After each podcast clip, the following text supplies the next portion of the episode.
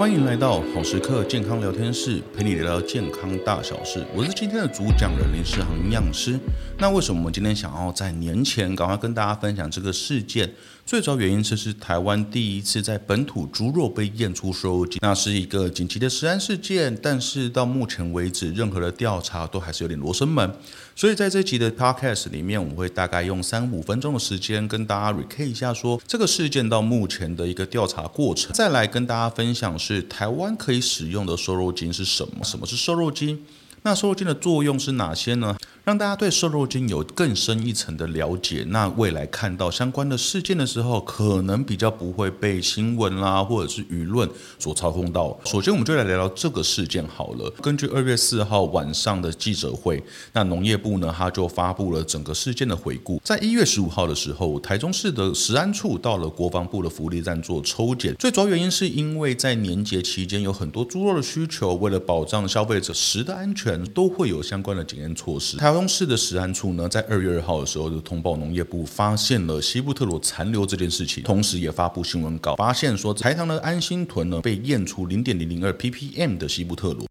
那农业部接受这个通报之后呢，因为这是一个紧急事件，所以就进行猪只移动管制，有启动一连串的紧急措施。那当然也派员呢去畜牧场采样了血清十五件、毛发三件跟饲料三件。次日，农业部在二月三号的时候也通知嘉义县政府去抽验饲料七件，台糖自行也送验了同日产品样品六件。那负责屠宰的信工公司呢，也验了库存台糖肉品两件。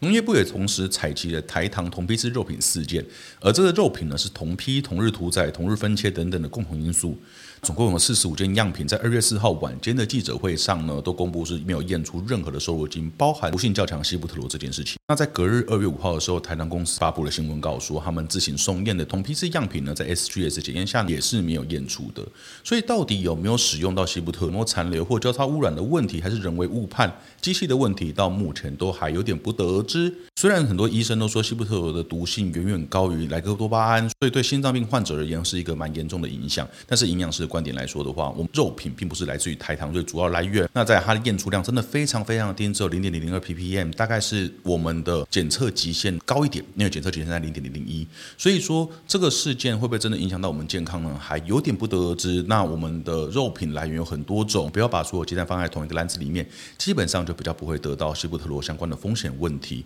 我们蛮期待接下来的调查，这些调查的结果都会在我们粉丝页或者是在我们专栏上去更新，让大家更能掌握这个实案的事件。好，接下来我们想要聊聊的就是什么是瘦肉精，还有瘦肉精的作用是什么的一些副作用，还有是瘦肉精相关的规范。瘦肉精呢，又称为乙型肾上腺受体促进剂。简称叫乙型受体素，它可以结合在组织的肾上腺上面，让组织像接收到肾上腺的刺激。所以在药品上面呢，它可以作用于支气管、子宫，让这些平滑肌放松。乙型受体素这样的药物呢，它也被开发成气喘或安胎的药。乙型受体素施用在畜牧业上，它可以帮助猪只的脂肪分解，可以让肉的含量增加，所以被开发成瘦肉精，提升猪肉、牛肉或者是火鸡肉的一个肉。目前属于乙型受体素。的药物有很多种，常见的就是莱克多巴胺。台湾目前是可以允许国外进口肉品有残留的，但是本体的畜牧业是不得使用。其他呢，还有奇帕特罗啦、克伦特罗等等的药物。那只是说，在这次验出的西布特罗，全世界应该是没有任何的厂商在用。那根据媒体报道呢，西布特罗只有作为标准品的实验用，它并没有真的被用于药物上使用。所以，到底这西布特罗的来源是什么，真的还是一个问号。我们再来聊聊莱克多巴胺。年前在开放莱克多巴胺的讨论时候呢，那那时候农业部其实有预告莱克多巴胺的残留量的放宽标准，但是后来的法规只有放宽莱克多巴胺。所以，我们接下来会来聊聊什么是莱克多巴胺。那莱克多巴胺是所有乙型肾上腺受体素里面呢，毒性较低且易排出的药物，它在体内的半衰期大概只有四到七个小时，所以相较于其他瘦肉精来说，它争议比较小，而且残留毒性比较低。在后来台湾仅开放含有莱克多巴胺的肉品进口，但是在台湾本土的畜产业上面还是不得使用莱克多巴胺。如果我们想要买没有莱克多巴胺的肉品的话呢，其实买本土的肉是可以避免这个问题。除了莱克多巴胺以外呢，刚刚提到了几个像奇帕特罗啦。或者西布特罗等等其他的瘦肉精呢，因为对细胞受体亲和度高，它的毒性比较强，那也有它半衰期比较长，难以排出体外的一个作用问题，所以它很容易残留在动物幼样上面。那当然就会提高到摄取者的一个健康风险。所以当人体常态摄食含有奇帕特罗等瘦肉精的肉品的时候呢，就会提高健康副作用的问题。那因为台湾目前只开放莱克多巴胺，所以其他的瘦肉精是不得检出的，这些肉品是不得进口到台湾来的。针对瘦瘦肉精有哪些健康风险，我们就可以看到它的机制来说了。因为乙型受体素呢，它可以作用在心脏的受体上，它有点像是肾上腺素的作用机制，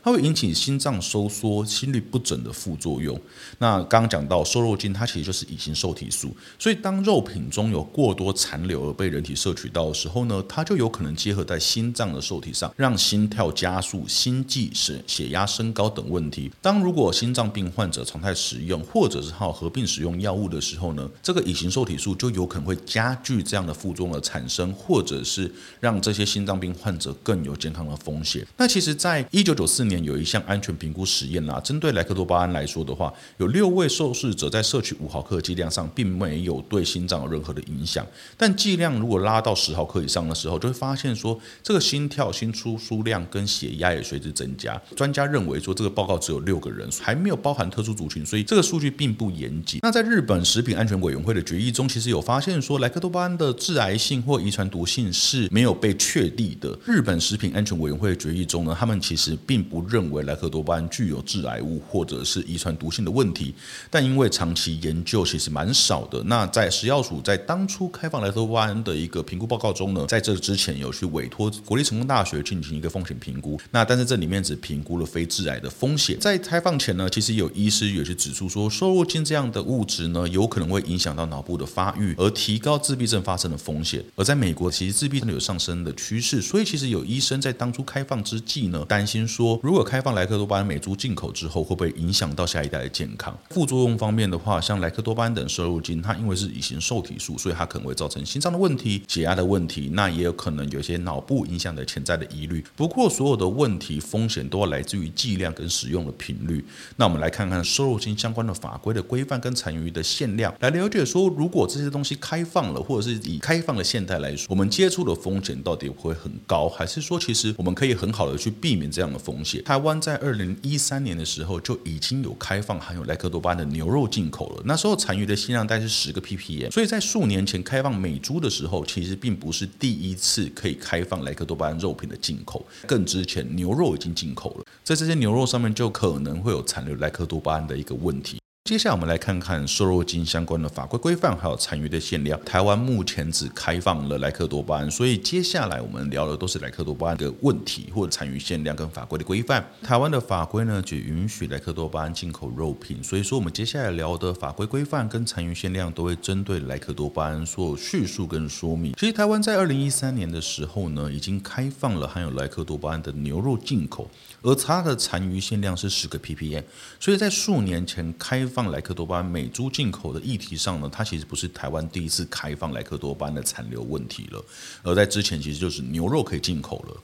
好，那我们可以看到，其实台湾的一个莱克多巴胺在牛肉上残留的容许量呢，有经过评估，也是参考到国际 WHO 的 Codex 这样一个国际食品法典的残余限量容许量是十 ppm，那美国是三十，加拿大是十。那日本、韩国跟香港也是十，而在欧盟、澳洲、纽西兰跟中国是不允许残留的。在台湾进口的牛肉上面是比照 Codex，还有美国、加拿大，那我们是以十 ppm 为残留的容许量。政府在二零一二年的时候呢，因为要开放美牛，依据人体猕猴还有心衰竭的病患实验等数据，制定每日摄取容许量为每天每公斤体重是一微克。这代表说，我们每天摄取低于此质量都是可容忍的一个风险。那换算成肉品量呢？以目前调查来说，牛肉莱克多巴胺的最高残余流量计算，成年人每天大概要吃到六公斤的牛肉才会超标。所以，其实以这个六公斤的摄取量来说的话，我们确实会去面临到莱克多巴胺的摄入，但是它不至于影响到我们人体的健康安全。食药署在二零一九年的时候，也委托国立成功大学完成莱克多巴胺的风险评估的状况，我们每天的暴露量。都是远远低于最大的一个残留容许量的，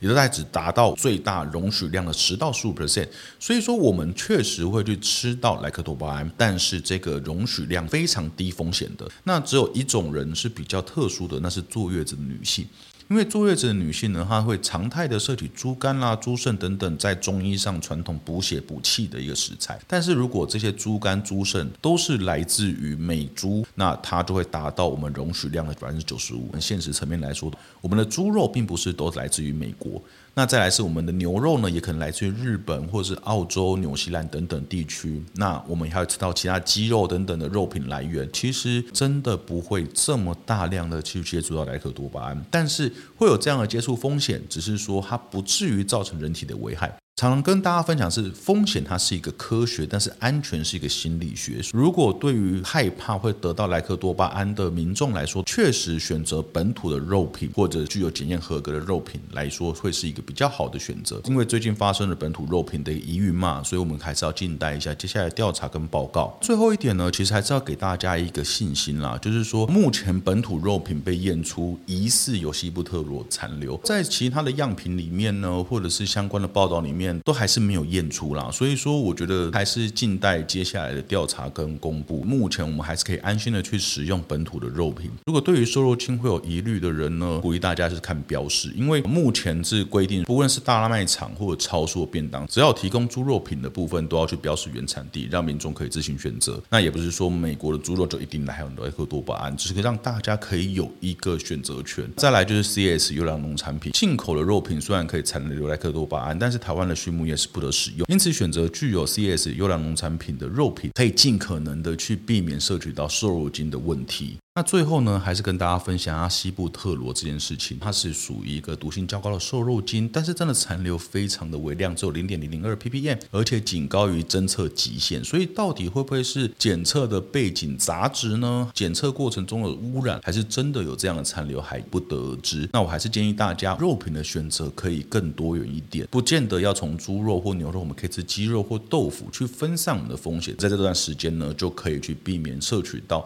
有疑似西布特罗或者是莱克多巴胺相关的肉品了。那我们今天的分享就到这边，这是一个紧急录制的状况，所以我们接下来呢还是会持续的邀请其他营养师来我们节目跟大家分享健康资讯哦。如果不想错过任何健康资讯呢，可以 follow 我们的粉丝页，还有我们的健康聊天室。那我们下次见喽，可以拜拜。